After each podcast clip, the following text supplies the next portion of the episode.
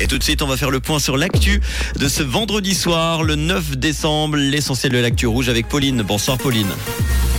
Bonsoir à tous. Réforme de l'AVS. Les femmes partiront plus tard à la retraite dès janvier 2025. Une panne d'électricité a touché des milliers d'habitants à Genève et de la pluie et de la neige attendue demain matin. Réforme de l'AVS, les femmes partiront plus tard à la retraite dès janvier 2025. Le Conseil fédéral a fixé aujourd'hui l'entrée en vigueur de la réforme de l'AVS. La mesure va se faire par palier, à commencer par les femmes nées en 1961. Les premières femmes à devoir travailler une année complète supplémentaire et donc jusqu'à 65 ans sont celles nées en 1964. Une panne d'électricité a touché des milliers d'habitants à Genève. Plusieurs communes de la ceinture urbaine ont été privées de courant dès 6h30 ce matin. Il a pu être rétabli en une demi-heure dans la plupart des cas. Un souci sur une ligne de moyenne tension au départ de Verbois en est la cause, selon la porte-parole des services industriels de Genève. Le réseau électrique a connu une seconde panne à 8 heures, mais de moindre ampleur.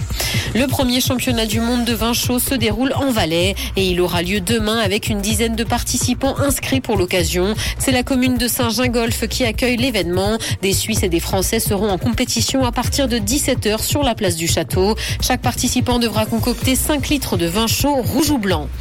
Dans l'actualité internationale, le vaccin contre la dengue du japonais Takeda a été autorisé dans l'Union européenne. Il devient ainsi le deuxième sérum approuvé face à cette maladie qui touche des centaines de millions de personnes chaque année dans le monde. Ce vaccin protège contre quatre sérotypes du virus. Suite à cette annonce, l'action de Takeda à la bourse de Tokyo s'est clôturée à la hausse aujourd'hui.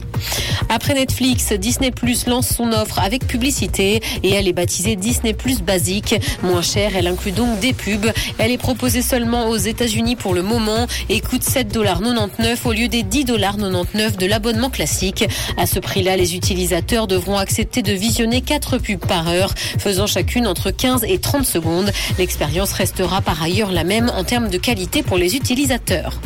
Carnet noir, la comédienne française André Damon est décédée, connue pour ses rôles dans Scène de ménage, Plus belle la vie ou encore Le fabuleux destin d'Amélie Poulain. Elle était âgée de 93 ans. Elle venait de terminer le tournage d'un nouveau film et sera donc encore à l'affiche en 2023.